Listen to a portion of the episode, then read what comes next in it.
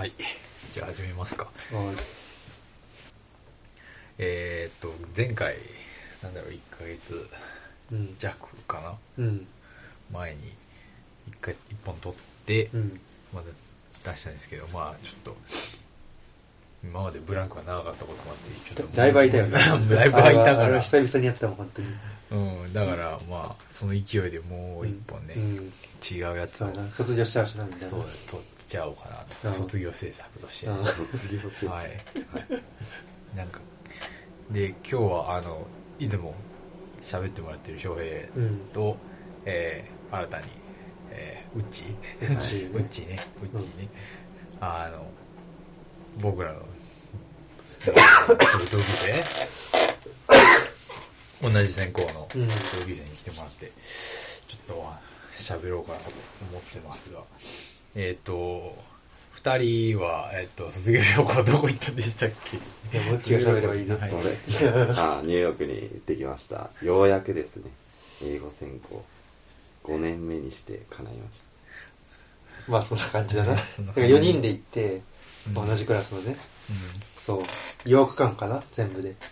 その移動も含めて8日間、ニューヨークとワシントン DC に行ってきたっていう感じです。うんえ、な、なんか、あの、ど、どういったとこ行ったとかは、どういったところ？もうひたすら有名どころをね、有名どころ周りに行って、もうなんか、次、次やくなら。うん。行ったところはな、1日目はあの南の方行ってニューヨークの、うん。その自由の女神見て、で、いわゆるフェリーで行くからフェリーで帰ってきて、そのウォール街とか、あと、ワールドトレードセンター跡地、うんグランドゼロを見て。グランドゼロで、2日目がセントラルパーク行ったんかな違ったっけ？2日目セントラルパーク行ったかあ、行った行った、行った。2日目行った。行ったね、メット行ったんか、朝から。違うわ、朝からモーマ行ったんだ。そう、近代美術館行うんって、ニューヨーク近代美術館ね。はい。で、なんか、見た後に、あのトランプタワーが近くにあるから、うんで、やっぱちょっと、ん俺はゼミがそのアメリカのなんか歴史と経済みたいな感じで、別に政治ではないんだけど、まあその、政治についてもたまに扱ったりしてたから、ちょっとトランプタワーも見とかなあかんなと思って。うんもうまあ、もう、この時代だったらね、うんニューヨーク行ったなんて絶対ね、そう。見といた方がいいよなと思ってたから。同じような観光客だらけやったそうけど。もうみんなこういう写真撮ってたから、トランプタワーの前で。いや、まあ、当事者というよりは、なんかその、外部者というか、そう観光目当てで来てる人たちがいっぱいいてって感じだったかな。うん。まあ多かったな、観光客が。で、実際な、で、まあ一応なんかそのシークレットサービスの人らが、まあ一応、その玄関前っていうか入り口に立ってて、で、入ると、まあ荷物検査があって、まあすごい一瞬やったけどな。で、荷物検査したら、まあ一応中がいろいろ見れるみたいな。そのトランプタワーの中は一応銃規制してるってことだよね。うん だからその、何が武器を持って入れねえっていう。あれ？ってなんか、言ってることとうん、やってることがちょっと違うんじゃないんですか、みたいな。まあそれはトランプやな。ねえ、あの、いや、やっぱり、その、トランプが大統領になってから、うんその、同級生がニューヨーク旅行行くって聞いたから、うんあやっぱその、現場の空気っていうかね、うんやっぱり、まあ、結構問題あるようなところをやっぱ抽出して、うんもうもちろんニュースだからさ、うん報道はされるわけだけどさ、うんまあ、平和な側面もあるわけだよね。そのただただ日常が。あるっていうか。だから別になんかそのさ、デモしてるわけでもないしさ、うんトランプタワーの前で。でも、やっぱニューヨークには観光客もすごい多いし、別になんかそのトランプ反対みたいな空気は正直全然感じなかったっていうか、もうニューヨークの一風景としてそこにトランプタワーがあるみたいなうん感じの印象が強かったな。うん、だから、まあ、実際、なんかデモとかあったんかな？その同時に。どう時期が時期だしね。うんでなんかワシントン DC 行った時に、うん。なんかニュース見たら一応なんかやってるっぽいんだよ、どっかでデモは。うん。でもワシントン DC もめっちゃでかいかあら、外してたよね。そう、だから全体でなんかそのデモしてますみたいな雰囲気は全くないし、なんなら、そこもやっぱ観光スポットやから、うんめっちゃ観光客おるみたいな。なるほどね。うんうんで、みん、な、あの、ホワイトハウスの前に写真撮ったりだとか、あの、リンカーンが座ってるモニュメントがあるから、あーはいはいはいそこ行って、まあ、みんなで写真撮るみたいな人が多かった、やっぱり。うん。ううっちはなんか、でも結局その、ワシントンの本当ホワイトハウスのまんま行ってもなんか、まあそこまで、やっぱり感じひんかったなっていうのは。てか、なんかな、なんかあの、一回さ、トランプがさ、大統領で出してさ、その移民ってその、イスラム系とかの入国を禁止するって言った時に、すごいなんかその、ジョン・ F・ ケネディ空港を取ってうん、すごいデモしてるみたいな。うん。でも、言うてあんな一部やったら思ってたから、テレビ見た時うに。ん。だから実際やっぱ、そうなんやなと思って。うん。まあ、ね、それは、なんだろう、全体に、こう、散らばってて反対してるというよりは、もちろんそれは、あの、どっか、うん。一つの場所に集中して抗議しないと、それは、あの、もちろん意味ないしう、ん。まあニュースにもなんないっていうかうん、まあ、それは、もちろん、そうだろうう。なん。だから、ずっとでもしてたらうん大変じゃっていううん話なんだけどもね。まあもちろん、あの、それは、あの、ニュースだから、うんあの、やっぱり抗議してるところはちゃんと報道して、こういう空気がありますよっていうのはま出し出さなきゃいけないっていうことだし、まあ、あれはかなりね、大問題だしね。まあの実際はそもそも県、違憲なんじゃないんですか、うんみたいな話もあって。差し止め食らったしな、結局。うん、そう。まあ、ただその一方でやっぱその、その、なんか世世間の空気というか、まあ世論調査とか見ても、分かれてるよね、半分ぐらい。その、大統領で例出して移民規制するってなった時に、禁止令出した時に、うん。多分、えーっと、過半数、ちょっとくらいは、うん。ね、トランプの、その、決断うん。に賛成したっていうところが、半分くらいあったっね。不満めっちゃあるんやろうな、だかうんらアメリカ社会に、ほんまに。うん。なんかやっぱり、それもやっぱりその、FOX ニュースとかうんだろうなって思うんだけども、やっぱりそればっか見てると、本当になんか自分たちの生活が脅かされてるっていう意識がすごい強固なものになって、なんかすごい被害者意識が強くなっちゃうみたいなね、ところあるみたいな。なんか最近、知らんかな。あトランプ、トランプ、すごい、うん。うんずっとテレビニュース見てるって話、聞いたことない。トランプが？うん。なんか、その、自分のプライベートジェット機で、うん。じあの、なんか会見じゃないけども、うん。なんかその、あの、カメラマンとか来て写真撮撮ってた時に、うんカメラ回ってる時に、うん。後ろで、あの、その、えっ、と、聞こえてたのが、うん。その、FOX ニュースの最中のその CM だったりとかしてて、うん。しかもなんかツイートの内容を見てみても、うん。なんか気づいたら、うん。あの、どうもこれ、あの、えーっと、なんだろうな、ほぼ、あの、FOX ニュースがこうなんか言った時のレスポンスみたいなのをすぐ、うん。あの、なんか同じような言葉を使ってツイートしてたりだとか、まあ、あの、なんかすぐ釣られてるんだよね、FOX ニュースの中で出してくる。なんかちょあっと、トランプが。うん統計とか、うん。その、言い回しとかに、うん。すごいなんか影響を受けてる感じあで、だからそのすぐさ、例えばそのニュースでこう、テレビでうん。トランプのことを批判したら、うん。なんかすぐなんかツイートとかでレスポンスが返ってきてたりしてたじゃんか。うん。あれって本人が結構見てるからっていう。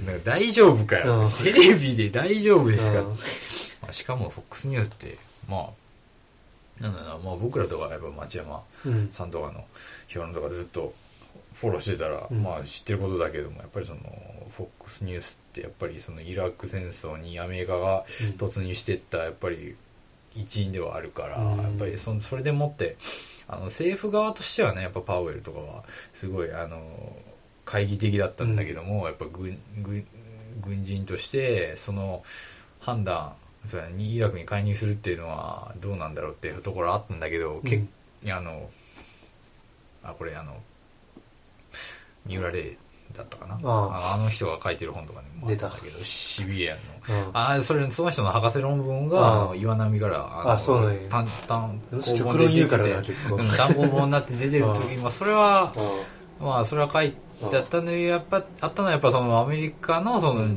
世論が結構後押ししちゃったみたいな、うん。そっちが逆に煽っちゃったやっぱそのやっぱ理由の一つとしてやっぱり FOX ニュースがずっとうん。そういうなんかね先導的なジャーナリズムずっと展開してたっていうのはあるけど、まあ、うん、まあ、三浦瑠麗はまあいいや。三浦瑠麗ね あの人別に、まあ、結俺もあんま構おもろい、よ信用し読むとおもろいけどな。面白いけど、まああんま俺まあ、うんまあ論理的に極論述べてくるからな、マジで。難しいからな。うん徴兵制導入しろとか言ってるからな、うん日本に。まあ、あの人にね、うん。国際政治学者代表させていいのかっていうのはあるかもしれないけど、うん。まあ、でもその本に書いてあることは、あの、実際そういう、あの、ことがあったってことで、うん。結構シビリアンコントロールって言われてるけど、うん。あの、案外、あの、世論が、あの、よろしくない方向に向かっちゃうと、それを結構止められなくなっちゃって逆にそれが大変みたいなね。だから政府にとっては、それが、国益に即さないことなんだけども、やっぱりやっちゃうみたいなうん。ところがあったりとかして、うん、あ、ごめん、なんか、あの、話それてしまったんだけども。それってなんぼやろ、これ。ちゃんと戻ってくるから、本筋に。いや、どんなにそれても。いや、でもなんかアメリカの、ど俺がやっぱ聞きたかったのさ、旅行行っててさ、うん。なんか、その、まあ、大学でさ、うんずっとアメリカのことについて勉強してきたわけじゃんか。うんで、実際現地に行ってみてさ、うんなんかイメージと違うなっていうところあった？でもさっき言ってくれた点、あー、イメージと違うなか。なんか、なんだろうな、ふ食べ物でかいと思ってたけど、うんもっとでかかったとかさ。あーそういうのでもいいよね。そういうのやったらな、やっぱサービスは適当やったな。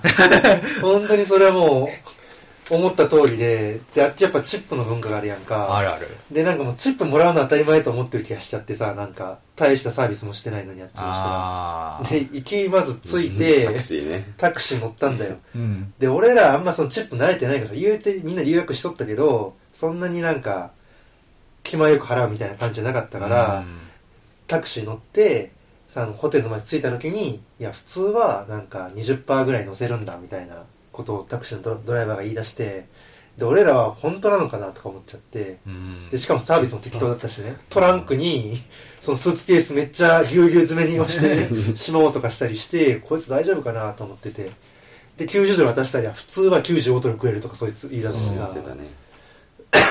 で、ホテルもなんかそのベッドメイキングされてないとかさ、ああ、されてないんだ。うん。で、それはまあ電話したらちゃんと直してくれたりしたけど、やっぱ適当だな、サービスは適当だなって思ったな。あーまあ、チップね、あの、タクシードライバーはあんまわかんないけども、日本のウェイトレスというか、ウェイターとかいう感じで考えるとちょっとうん違ってて、そもそも、向こうはあの、チップ含めてなんぼというか、うんそんなの時給が高くないから、チップがないとやっていけないみたいな。だから日本だったらさ、その、ホテルとかでチップ払わなくていいのは、うん一応その食べ物とかにサービス料が入ってるみたいな。ああの、だから10はい元々15%含まれてますっねて書いてあったりするじゃんか。まあ、あとは団体とかでうんその場所を使った時うんにサービス料がもうすでに出されててみたいな。うんだから逆にあ日本のホテルでそのチップとか払うと逆に困る、うん困るよね、向こうすごい。あはいの、もらえないからみたいな。逆に問題になるみたいなね。あでるからまあ、そうやな。さ払わないといけないっていう文化はあるけど、確かにね。だからなんかもう払うの全然もう文化としてあるんやったらそれは受け入れなあかんなと思ってんけど、それでなんかあぐらをかいてるやつがいっぱいいるんじゃないかなって思っちゃった今日言って。だからそれはやっぱりうんうん、なんだろう、向こうは言ってくるけどうん。も、まあそれは、なんだろうな。うん、言い返すうん。権利はこっちにもあると思うし、うん。それでまあうまいことバーゲンするっていうか、交渉するっていうのはあるとは思うからね。だからなんかな、交渉するとかさ、なんか自分の権利を主張するのめっちゃ大事だよなって思ったな。うーんで、言えばあっちもなんか、あ、そうなんだってなるからうん、タクシーの時も結局90しか払わなかったし、うん別に、うんうんなんでやねんと思って。うちはなんか、俺も、あれかな、やっぱイメージしてたより、こう、ギャップがすごかったっていう点では、やっぱその多民族社会っていうのは改めて日本と違うとこやなっていうのはほうほうほう。強く思ったなと思って。本当にその、なんやろ、ザ・アメリカ人ってなんなんみたいな。ああ、確かにね。まあ、特にニューヨークだったらね、うんもう白人がもうマジョリティじゃないっていうかね。じゃないな。うん。黒人も結構おったし、やっぱ。うんまあ、そもそも観光客多いしね、うんみたいな。本当にいろんな人がいうんたなと思う中でも、でもやっぱり、掃除してる人とか見ると、やっぱりその黒人の人とかっていうのは実際多いなっていうのはヒスパニックとかね。うんそっち系が多いですね、やっぱり。道路の工事とか、その地下鉄のスタッフとかはそういう人が多かったな、やっうんぱ。なるほどね。やるかなでもまあ飯は想像通りだったぜ。大きさとか、まあこんなもんかな、みたいうんな。ただあとやたら砂糖を使ってないとかさ。うんどどういうところに行った？んあでもな、結構うまい飯はいっぱい行ったんだよ、でも。なるほどね。だからそういう、なんていうの、チェーン店はそんなに行かなくてるほ、ど。だから朝も、なんかエッグベネディクトとか、普通にうまいやんみたいな。で、セントラルパークの近くの、サラベスって店やったサラベス。なんかルクアにもあるらしいな、なんか聞いた。俺帰ってきて、昨日友達と話しとったんで、ルクアにもあるよね、みたいに言われて、マジかみたいなマジ。20ドル超えで食ったのに、朝食を。あ、でも、あれ誰やったかな？サラベスが経営し、サラベス、だからロバ、えっとね、ロバート・デ・ニーロが誰が経営してる店もあるって言ってたんだよ。あでそこに行ったつもりだったんで、そこじゃなかったのかな、サラベスって。まあまあいいわ。あ、そういう。うんと。か、あと、あとハンバーガー結構食いに行ったな。ああ。やっぱハンバーガーやろうみたいなあの。大きいやつで、だからそのプレートで、あの、そうポテトフライと、うんえっ、と、そのハンバーガーなんだけど、その上のパンの部分がこう取ってあっ取て、ってあの、ね、自分でケチャップとかマスタードかけて串刺さってるそうそうそう、刺さってるってね。うまかったな、うんあれはねピフスナプキンやったからな。ファイブナプキン。あ、ファイブ。5枚目の、5枚目の5枚目そうなんかファイブ食べるのにナプキン5枚いるぐらい汚れるよみたいな。ああ、そういう意味だね。そうだよあそれ、いや、そうやったら全然汚れねない。なんだと思ってたんでだでくなってきてる。なんかおもろい名前の店やな。なるほどねうんへでも一番良かったのは、なんていうんかな、その、要は映画とかで見る、すごい、喫茶店じゃないけど、ダイナーっていうんかな。ああ、ダイナーね。うんはい。えーまあ、レストランとも言わないし、まあなんか食堂っぽいようなところかな。うんそうそうそううんような。で、ヤンキースタジアム見に行きたかったから、俺はう。ん。で。ショップやってなかったんだけど、まあ早かったし。行って、その帰りに、まあ朝飯でそのダイナーに行って、食ったんだけど、もうこれが俺の知ってるアメリカだみたいな感じなんか雰囲気で、とかもね、本当に。そう。で、まずなんか、コーヒーくれて、ああ、はい。でもう、俺はフレンチトースト頼んだんだけど、まあフレンチトーストめっちゃでかいし、もうバターこんななんかカップに入れて、いや、誰がこんなバター使うねんと思いながら、もうフレンチトーストやぞ、これと思いながら。で、キャラメ、あれか、メープルシロップがドーンってなんかボトルで置いてあってさ、うんはいはいはい。バーっとかけて食うみたいな。が良かったな。で、スクランブルエッグと一緒にみたいな。まあ、ずっと食べるのしんどいけどな。そうだから旅行で食うのはちょうどいいなってね。ねああ、なるほどね。うん。で、ウッチーがあれなんだよ、なんか、頼むんだけど、食べれねえとか言い出してさ、なんか、いや、食べたよ。いや基本いや、いける、いけるとか言っときながら、全然進んでないね、いつも。俺多分言わんかったけど、行ったらどうせ、はぁ、みたいな感じになるから。何頼んだんですたけどなう。んやっぱでも、基本となる量は多いよね、明らかに。ああ、でそうそうそう。ポーションはでかいよね。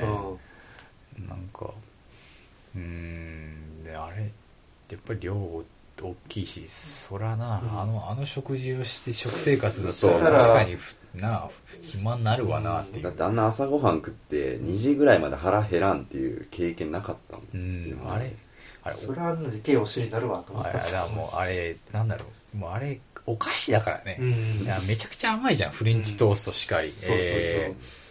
パンケーキをめっちゃ食っとったな。パンケーキ。そのまま、あの、ドーナツうん。とか、ダンキンドーナツめっちゃあるから。のそうそう、あの、えー、マフィンとかうんを朝ごはんとして食べそうるから、俺らバカマフィンって言われたから、こんな食ってるやつバカやろとか言って。でかすぎる。うん、バカマフィン食っとった。バカマフうんいや、ィン。バカやと思うで、マジで。うん、あれはね、バカしかおらん、この国は。マジで。こんな食えるわけねえよっていう。そうそうそう、でも、それそれがね、あの、朝食として食べられてんのそうもな、すごいよな。すごいと思う。すごい高カロリーよな。そう、食文化違いすぎたわ。うんそこはやっぱびっくりするよな、日本人。うん。あえて日本食を食べようとはせんかったよな。せんかった。一回も食べそれは、それはいいいいと思うな。いやもうどうせ食えるしと思って帰って。うんしかも、高いし。高いし、うまくねえからな。うん。俺帰りの空港でちょっとどうしても米食べたくて寿司買ったんだよ。うんもうカッチカチでさ、本当に。信じれんぐらいカッチカチでもう、ほんお前まあまあうまいって言って食ってたよ。いやいや、食ってねえよ、お前。またそうやって俺をバカキャラにするんよ、ね食べて。たよ。舌がバカみたいな感じについて。本当に5日間米食べへんかったか麺も食わんかったよね。普通にチャイニーズとかいっぱいあるから、ご飯を食べれなくはないんだけど。ないけど、まあでも、ニューヨーク来たしみたいな感じで。うんチャイニーチズだなャイニーズは食べんかったんや。あ、でも安いけどね、あワシントン DC 行った帰り、その、バス待ってる間に、まあ、フードコート行って、あーでいろいろ見て、で、なんかめっちゃ腹減ったみたいな感じであ、ーで、安くていっぱい食いたいなってなったらもう、チャイニーズ。どこ行ってもちゃ中華はね、そう安くてうまいみたいなね。そうそうそうそう。うん大体、すごかったな大体いけるみたいな。値段的に多分アメリカのその3分の2ぐらいで量はいさらに1.2、1.5 3倍ぐらいあったもんね。どんだけ食うのみたいとかうん、あな。いや、でもは中央にやっぱすごいと思うね。でそのママクドがない地域にも中華料理屋はあったって聞いたからね、友達に。アメリカの。うん。だからどこの、どこの州行ってもあるみたいな、中華は。うん、俺もだいぶお世話になったね、中華は。飯があるよな。うん、まあ、なんか、知ってるもの食べられるしね。うんまあ、もちろん味は違うし、うんかなり脂っこい、料理ではあるんだけども、うんまあ、それはね、まあ、そんな感じだよねっていう。うん。はいはい。あと、そうだな、ワールドトレードセンターのその、いやもう今グラウンドゼロになってて跡地になってるんだけど、うんそこに博物館っていうかその、博物館でいいんかなうん記念記念館っていうか記念館みたいなやつがあって、そこはなんかすごい良かったな、でも。まあ時差ボケでちょっとみんな、ね、疲れとったけぼどーっ、といや、本当になんかあの当時の、そのままの土台るとかね土。台だとか、その、生き残った人が登っ使った、その、階段とかが残ってて、で、あともう、あ911で亡くなったし人をちゃんと祀ってるっていうか、ちゃんと顔写真みん全部残して、うん一個一個なんかその人の歴史みたいなのがまとめられてるブースもあったりして、すごい当時を知るにはすごい良かったし、なんかちっちゃかったやんか、俺ら911の時は。そうだね。で、実際なんかテレビで見とったけど、なんかすごいことが起こってるとは思ったけど、どんぐらいすごいかとかも思わんかったから、だから実際その現場に行ってみて、あ、これは確かに衝撃あったんやろなってのは、この場所でかっていうね。うん飛行機が2台もトレードセンターに突っ込んでって、で、崩れてあんなにたくさんの人が亡くなったら、そりゃ、戦争に行きたくなるわなって気もちょっとしちゃったし、うんまあ、経験してないからね、アメリカはね。で、やっぱりすごい爪痕を残したんやろうなって思ったら。今だ今でもやっぱりその9.11が起こった時に、うん。あなたはどこにいたんですか？みたいなね。うん。俺、なんか調査みたいなのして、あの、何年後かに同じ質問したんだって、うん。その、9.11の下で。うん。そしたらなんか証言が食い違う。あ出た出た出た。結構、いい加減っていうか、あー。人間の記憶。でも、やっぱりそれほど大きなことが起こったとなると、うん。ちゃんと覚えてないと不謹慎だみたいな感じになっちゃうよね、やっぱりどうしても。だから、やっぱり、まあ、意識してるのか無意識なのかわかんないけど、うん。勝手に作り上げちゃうみたいな。うん。やっぱり、人間の記憶って結構そういうの得意だからね。適当やからななかったことを信じ込ませるのすごい得意っていうか、やっぱ思い込みあるじゃんか。うんえなんか就活思い出したわ。みんなこれその本当のエピソードをと思って聞いてたからな。絶対作り上げてるっしょ、みたいな。なんか、で、もう、う嘘を何回も繰り返してたらいつの間にか本当になるっていうな、あの、怖いな、あれな。ナナチス、ナチスじゃないけどさ、うんあの、ユダヤの陰謀論とか何回も言ってればなんか信じちゃうみたいな。オルタナティブファクトだっつってうん何回も言い続けたらなんか、本当はそうなのかもしれないな。それがあったかもなうんだから何回も言われてるから、うん真実味が多少あるかもしれないっていう、うんその、なんか因果関係がひっくり返ってるような推測しちゃうんだろうなって思ったけど。うん。食い違ったりしてうん。であ、そういえばなんかえ映画とかは見た？映画はな、映画？見てないな。現地じゃ見なかったんだよ結局。なんか、結構観光スポット、とりあえず全部行ってから、時間あったらの考えようみたいな感じ。あ、でもミュージカルは見たんだ。ああ、そうか、そうか。そう。アラジアラジン。でもよかったね。めちゃくちゃよかった。そんそれはやっぱりその、ブロードウェイでやってるやつ。ブロードウェイでやってるやつで、あもうアラジン専用の、あニューアムステルダムシアター結構したんじゃないのお値段。来ましたね。真ん中のランクやっけ？で、うん170ぐらい。170ぐらいあした。でもあれは全然170払ってもいいなと思った見終わってから。やっぱなんていうか、だから俺ちょっと演劇も勉強したいなってちょっと思ったもんあれ見て。あー、なるほどね。まあ演劇って、まああれはミュージカルだから、ちょっとプレイとはちょっと違うけどね。ん違うんやろうけど、やっぱその舞台装置もすごかったし、んなるほど。うん、どうやってやってるのかなみたいな。舞台裏もめっちゃ気になったしな。すごいやっぱ衣装めっちゃ変えてるからう。ん。で、なんかあの、バードマンとか、あ あれ、あれは本当演劇の方だけはいど、ちっちゃいちょっと見てた、映画とか見たりしてたから、あ、そういう世界もあるんかな、みたいな感じで、すごい興味は持ったな。うん。やっぱり、見たら全然違うっていうもんな。違う日本でも見たいなと思ったもん、本当に。ああれは。あ、ライオンキングとか？ライオンキングとか、キャッツとか、ベタベタのやつ。ベタベタでいいわ、うん俺も。そう、なんかランクが中くらいやったから、その席の。あだから、メザニンレベルやっけ？そのちょっと上からパノラマ的に見下ろす感じやって、だから見えちゃうのよね、舞台のその上で仕掛けが。あ。ちょっ。と、普通一番下の高いとこから、高い料金のとこからじゃ見えない仕掛けとかが見えちゃって、でもそれはそれで面白かった。なんか、穴が開いてね、登場するちょっと前から。で、うん。まあそこからこう出てくるね、奈落みたいな感じか。ううんん。ジニーが出てくるね、よそうく。。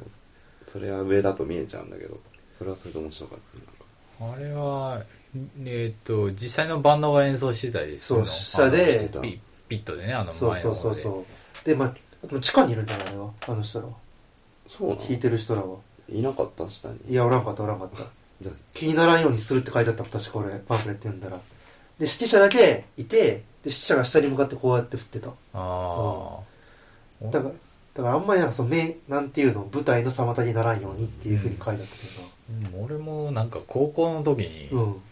そのミュージカル、だから高校がミュージカルやってて、うん。で、その、まあ、3校合同くらいで、ああの、そのファインアートセンターっつって、はいはいその劇場持ってたんあ。よ。うん。で、そこで、あの、高校生が、その、自分のとこでうんミュージカルとかやってたりするんだけど、へまあ、美女と野獣とかやってたりして、俺の時は、まあ、ミュージックマンっていうやつだったんだけど、うん。その時、まあ、僕は、自分は、あの、トロンボーンやってたから、ああ、はいあの、一応その、バックバンドのうん。メンバーの一員として、ピピットっうん。まあ、奈落とかな、うん。その、そこでうん。吹いていたんだけど、うん。やっぱりそうだね、うんあの、うん、だからやっぱその下にいて、うん。まあ、穴の下にいて、そうそう何してるんだもんで吹いてるみたいな、うん。で、一応その、こう見上げたら、うん。あの、見えるみたいなね、うん。その、式振ってるんでしょ。うん、だからその舞台の前の、その、うん。こう、くぼんだところみたいに隠れてて、吹いてるみたいな。うん。そうそうそう、やっぱりあれは。で、なんかその、テレビモニターで、あの、舞台上がどうなってるのか見て、うんみたいな。うんだから、こいつが出てきたら、あの、また演奏してみたいな、ここでやってて、あれ結構楽しかったけあど、あ。うん、そんな感じだよね。あれはいいなと思ったのだから、あそこで弾くってのもやっぱ、すごいなと思ったし、うん、うん、大変だけどな、あれ。一日同じことなんかやろうな。でも音楽できるっていいなと思ったな。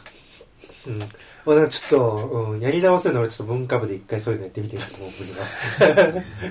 スポーツ大事っすよ。スポーツ、スポーツもしたけど、ちょっとそっちの人生もあれ歩んでみたかったな、たまに思うな。ちょっとララランドっぽいね。そう、ラランドよかった。音楽とか、うんあのー、まあ、演技とかね。演技とかうんその辺ね。取り憑かれるの分かるなと思ったもん、やっぱあれ見てたあーなら。るほどね。アラジンとかもはい。はい。もう、だってキノピーなんて、もうめっちゃすげえいいってずっと言っててさ、あそう見終わった後にアラジン。実際すげえいいって言ってたし、もうたけどな、ほんと気持ちいいんだろうな、みたいな気持ち、キノピア言っとって、なんかその演じてる人とかが、キキノピっていうのは、もう、まあ、同級生同ね。級生の人うんが 急に出したけど、その一緒に行ったメンバあのーね。俳優さんだって歌えて踊れて、そうも全部できるやんっていううんすごかったな、歌うまいし。なんせ、だって、日本で来るブロードウェイとはまた、あ違うかな。あの、だから地方回ってるうん。組は、うんあの、二軍なんだようね。ん。だから実際ニューヨークのあのブロードウェイでやってるっていうのは本当に一軍の、のあの、選ばれし者たちがトップの選手だからね。うん。だからあの、そうそうそう、全然違うんだよね、あれ。ほ本場で見るとやっぱりね、やっぱそこまでもう一回行きたいなと思うもん、う本当に。っていうなんだろううんな、すごいなっていう話で、まあ、なんかうまくセ セグウェイできたかなと思うけど、うん。あのというのも、どうしようかな、うちいるけど、まあ。まあ、あんまりネタバレしない程度に見たくなるような。見たくなるような、ああー、じゃあ前半も見たくなるような。感じにして、で、後半はだから、やっぱりそのネタバレで、まあ、見たい人は。期間といてみたいな感じにした方がいいかかな、うん、うん。やっぱりその、まあ、あの、これ撮ってる時点でもうすでに、うんえーっと、ララランドではなく、ムーンライトっていう、うんえーまだ日本ではまあ公開されてない映画が、その、アカデミーの作品賞に輝いたっていうことで、えーっと、結構、あの、ニュースいろいろいろあになって。ましたね。うんはじめ、ラーランドって言ったのに。あのそうやったんや。そうやった。あの、間違えてそうたっていう、その、渡されてた、その手紙の中には、うん。封筒の中には、その、エマストーン、ララランドって書いてあって、うん。それはそれで正しいのよ。っていうのも、その、はいはいはい。エマストーンがアカデミー主演女優賞を受賞してて、うん。それそれはもう、もうすでにもう分かってたことなんだけど、うん。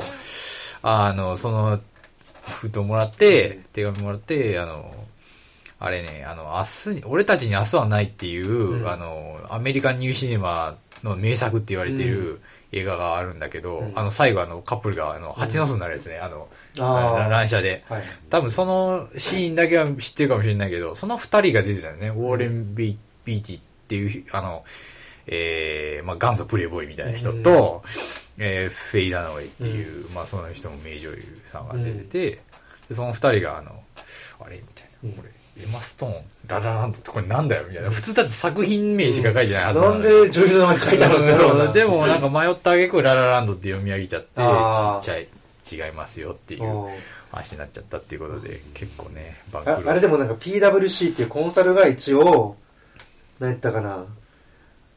えーっと、なんかそのアカデミー会員の票を集計するのはなんかその PWC ってコンサルがやってて、で、この失態について PWC がごめんって言ってるんだよね。でコンサルってそんなことまでするとこやったっけ？ってめっちゃ思ったっていう。うん、なんか、間違った、間違った封筒渡しちゃったっていう話で、まあ、僕らムーンライトは見てないんですけどね、まあ、とにかくララランドは見たんで、うん。その話はできるんで、まあ、よかったよねって話をしようと思うんですけど、あの、ストーリー自体はね、やっぱりあの、予告編とか見たら大体わかるよっていうか、あの、まあこれ後半でちょっと言うかもしれないけど、予告編実はちょっと、なんかあの、フェイントみたいなね。あのね予告編ちょっと良くなかったな。はい俺は予告編見てたから、はじめ、まあ、これネタバレだからあんま言わないけど、映画見てて、あれって思ったのよ。うんそうそうあれってなるねちょっと僕と違うな、みたいな。ワールドウォー Z 的な。で、これで、あ、ってことはこれ後半来るやん、みたいな。予想がついちゃったから、あうんうん。でもまあ主人公はその、えー、あれはエマ・ストーン演じるうん。ミアっていう人かな、うん、が、その女優目指してて、まあハリウッドで。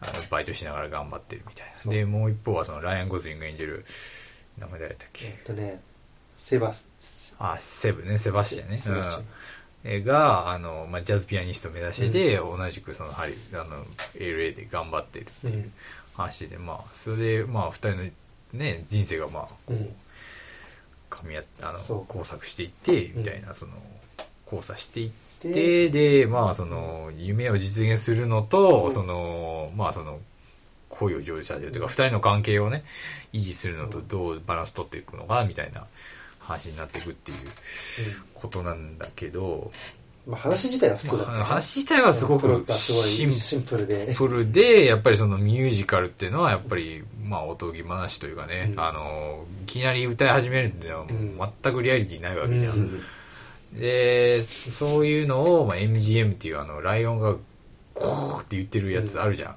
有名な。うんあれね、でもあれ倒産しちゃったんだよね。うんやっぱりその。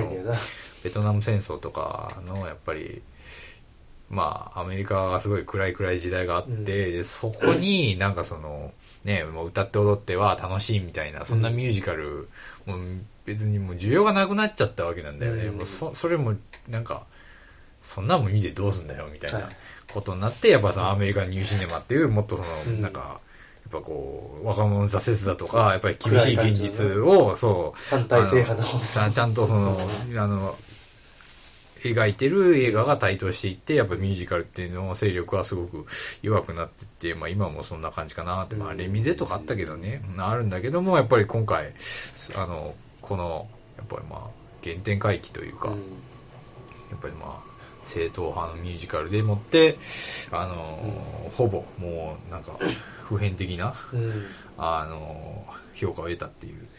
感じで、なんですけど、うーんと、あの、前回ですね、うんあの、カズナいたじゃん。うんあの、喋ってくれて、うん。まあ今回はいないんですけど、今日はいないんですけど、うんあの、なんかコメントくださいって言ったら、うんくれたんで、うん読みます。素晴らしいな。なんかちゃんと見たって言ってちゃんと食ってくれるって。うん、なんか、はい。えっ、と、タイトルが、えー、全尾形が泣いたなんですけど、えー出たはい。町山さんが行くやつや全町山が泣いたなんか。全、全近藤が泣いたみたいなね。泣きがちやからみんな。そう すべて。うん。あ、本文。本文が、えー4回泣きました。バリバリに曲を予習していっていたので、あ、そうや、めっちゃ聞いとったわ、映像と一致した時の感動が抑えられず。あと、それぞれのシーンのオマージュの元になった作品を全部見たくなりました。というか見ます。えー、グリフィス天文台のプラネタリウム、あの、これ二、うんはい二人が行くんですけどねで、浮いちゃうシーンも、え、浮いちゃうって思ったけど、元の作品、えー、これ多分ムーラン・ルージュかな？うん。を見た上で、あのシーンもう一度見直したい。あれ、ムーラン・ルージュなんや、あれ。えー昨日なんか、オマージュ戦みたいなの見たんだけど、多分、えー見終わった後の多幸感と切なさが入り混じったあの感じは見た人にしかわからない不思議な気持ちだと思います。うんえー、大型の中ではアカデミー賞を受賞してます。おめでとうございました。ということで。カズさんめっちゃおもろいやん、コメント。これリスナーが食ってくるやつのやつ、すげえいいやつやな。タマフルとかね。タマフルとか、歌歌丸さんだったら必ず読み上げられる感じのやつやな。いい感じで、めっちゃいいやん。さ、さすがですねっていう。コメントいいね、でも。うんすげえ、すげえ。いいなって。やっぱカズの頭いいやんけ。本当俺、本当思うもん。うんすごくあ聡明な方ですよあ、。聡明だわ。マジか。ちょっと震えてもよかった。そんな綺麗にまとめて 開いてくるんやって。もう俺ら喋んなくていいじゃん。そ の通りだもん。もうコメントの通り。でもやっぱりすごく感情を揺さぶられるというか、やっぱりその、こえーっと、この監督、えーダミエン・シャゼルかな、うん。うん。あの、前作が、まあ、セッションっていう、うん。まあ、英語で言うとウィップラッシュっていう。ウィップラッシュで、まあ、む、まあ、ムチムチって。セッションじゃねえよ、みたいな。あれ？と思った何、のんきに一緒になんかあの、そんな一緒にやるか なやってるのかよ、みたいな感じなんだけど、それもね、やっぱり、まあ、もう完全にそっちはもう音楽のダークサイドを描ききってる感じの作品で、まあそれもそれでもう、やっぱ最後の、多幸感ではないんだけど、うん興奮だとか、胸の高まりとか、やっぱりもう、あうわーって言いたくなる、この感じ？ボクシング映画と、ヤギさん。やゆっていうか褒め言葉でしょ。褒め言葉じゃない、ヤギじゃないじゃないか。うんだから、あれ、ああいう感じがやっぱりここっちでもあったっていうかね、うんすごいやっぱりドライブ感があって、うんそのやっぱり全然飽きないっていうかね、うんやっぱりミュージカルってなかなかこう話が前に進まないからだるいっていう感じあるんだけど、でもやっぱりすごく楽しくて、なんか、やっぱり今ま、なんか最近の映画であんま見ない感じの多幸感っていうかね、楽しさみたいな、あったよね。うんやっぱり俺音楽聴き直したもん。あの、昨日見て。あ、そうや。あの、うん、スポティファイとかで、サントラ全部あるから、あそれでバーって聴いてて、ああ、やっぱいいな、みたいな。うん。あで、まあちょっとテクニカルな話をすると、やっぱりその長回しがすごいみたいなね。オープニング、オープニングエグかったな。うん。あの、なんていうかな、そのカリフォルニアの、うん。まあ、渋滞しててさ、そう、車が渋滞してってるんだけども、あの、まあみんな多分役者志望みたいな人が多分乗ってて、うん。あの、まあ、ちゃんとそのね、あの車の色とかもね、被んないようにね、そうなってたよな。あの、ちゃんと配置されてる。服の衣装もな。服の衣装もそう。なんでみんな上下なんかの真っ赤っかのスーツやねんみたいなね。おしゃれすぎやろ、普通にありえねえ まあ、テクニカラーっていうかね、原色っぽいうん。配色で持って、みんな衣装配置されてて、で、みんながこう歌い出して、一斉になってっていう感じで。でもそれ、あの、ほとんどカット切れてないっていうか、うんあの、多分ね、あの、うん繋いでるところあるんよ。あのね、カメラブンってこう振った時に、うん。あの、こう、カメラが180、あのどう回転するみたいなとこあるじゃんか。うんやっぱりあのとこでは繋ごうと思ったら繋げるから、うん多分そこでは切ってるかもしれないんだけど、もうほぼ長の、長回しで、あの、カット最近やっぱめちゃくちゃ多い、はい、短いからね、そのワンカットは。うんでも、今回やっぱりその、お歌流してる時は大体ワンカットで撮ってて、みたいな。それが結構長いんだよね。うん夜のタップダンスとか、まああの、その、えーっと、プールの中からこう、踊ってる人をぐるぐる回って撮るみたいな。うんあれ、ブギーナイツだって見たんだけど、俺、オマージュで。まあ確かにね、その、カメラがこう、あうんの、まあプールの中にバーンと飛び込んで行くっていうのは確かにうんブギーナイツもあったけど、いや、マジでそれなんですか？みたいな。ああれと、あれ一緒にしちゃっていいの。か？まあ全然話が違うけど。うんうんブギーナイツ出過ぎたうんもんね。ブギーナイツは、まあまあ、あれも名作ですけどねうん。それすごい、まあ楽しいって感じで。なんだろう、なんか音楽面でなんかすごい、なんかいいなって思ったとこあった？音楽面でか。いや、でもやっぱあの、セバスチャンが何回も弾くあ音楽はやっぱ、あれは繰り返し使ってるんだけど、やっぱ最初も途中も最後もずっと使ってて、なんていうの、やっぱキーポイントになってるんやなっていうか、あ。まあ、帯びる意味が微妙にずれていくっていうのがあるよね。そううん。なんか、は良かった。だからなんかその方お金を稼ぐためにさ、まあ、ちょっとで多分お金を稼ぐために、ちょっと自分の方音楽の方向性とは違うことをするのよ。うんそれでもなんか家ではそういう、やっぱ自分の好きなものをずっと弾いてて、で、最後もね、みたいな。でも音楽俺あんま詳しくないからな。うん、まあ、ミュージカルって別に楽しめたらそれでいうん。いと思うし、まあそこはね、そんなこだわらなくてもいいとは思いますけどね、確かに。で、まあ、その、安全大型、4回泣いたって言って俺、ど、ど、どこなんだろうなと思って、まあ、とりあえず、最後が。真ん中ら辺と最後みたいな。俺は最後やったな、うんまあ、そうはね、まあ、あでもあそこは結構俺、いいなと思ったけどな。終わりとしては本当。うに。ん、なんかそれね、うん。それはすごく、うん。ああ、の、なんか、こう、安直に終わらせないっていうか、ああ俺、そこはちょっと不安だったんだよね。なんか、なんかもう、あ安易に着地点に持ってくるのかな、みたいな思ったけども、ああ、なるほどねっていう、そうんそうそう。もうただでさえ、やっぱまあ、プロット自体はそんな新鮮味ないんで、うん。どうすんなのかな、みたいな思ってたけど、まあ、それはね、まあもうなん複数回見てるとやっぱ味わいもうん変わってくんのかなとはな思ったんだけどね。うん、あとなんだろうな、特筆すべき点。うーん、まあやっぱ CG 使ってなかったところとかかな、やっぱり。あのーなんか、色いじってんのかなとかと思ったけども、うんやっぱりあれは、あの、夕暮れ時のマジックアワー、うんあーを使って、それこそ、あの、あの、ポスターになってる写真あるじゃん。あの、二人がこう、あの、両手広げてこう、交差させてるみたいな写真。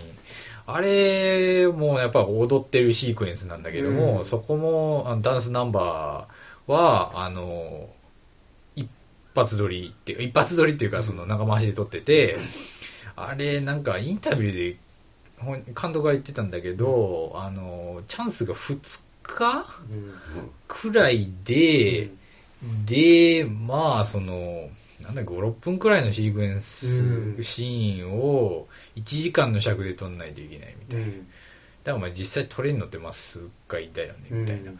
あの、あって。で、結局撮っていくとしては2日目のテイクワンだったのかな、うんよかったの。だから1日目は多分使えるテイクはなかったんだろうな。でもそのくらいの尺しかないっていうので、頑張って撮ったみたいな。とか、ああ、すげえな。根性もんだよな、だから、その撮ってる過程は。うん。なんかセッションでもね、なんかね、カメラ見て、なんかちょっとカメラワークが楽しいなみたいな、結構自由にこうカメラブンブン動いてて、うん。ああいうの見てて楽しいなと思ったけど、うんでもな、あれ、うん、あとは、その、ライアン・ゴズリングの手？弾いてる手？うん。あれも、まあ、ひ実際弾いてるのは、あの、うん違う人やんな違う人なんだけど、うん。音源は。うん。でもそれに合わせて当て振り、うん。当て振りはすごいちゃんとしてたなって思ってて、それこそ前、前のポッドキャストで話したあのカルテットとか、あれはまあ僕もすごく好きなんですけど、うん多分バイオリンとか弾いてるの見てると、どうもこれ手合ってねえな、みたいな。そうな ん。なんか絶対そこ弾いてそんな音なんねえだろ、みたいな。うん。なんか、まあ、リズムがギリギリ合ってるけど、音程多分合ってないんじゃないですか、みたいなうんところとかあったんだけど、こ今回はすごく、あの、頑張ったっていうか、うん。まあセッションの時のドラマーもね、うん。あの人も本当、あの、なんだろうな、まあプロのドラマーじゃないけどうん、すごくあの頑張ったのと一緒で、その、やっぱり、動いてる指とかはすごくリアルだったしね、うん。なんか、弾いてそう、みたいな。うん弾いてそうあんまり詳しくはないけどね、うん。俺も。あの、すごい、あ、いいなって、そういうの思ったりとかね。まあ、やっぱりなんか、結局は話に触れないとあんまり話できねえなと思ったけども、まあ、良かった点としては、その、まあ、ララランドのまあ光の面っていうかね、やっぱり映し出してるところはそういうところかなって思います。うんええ担当名か。うん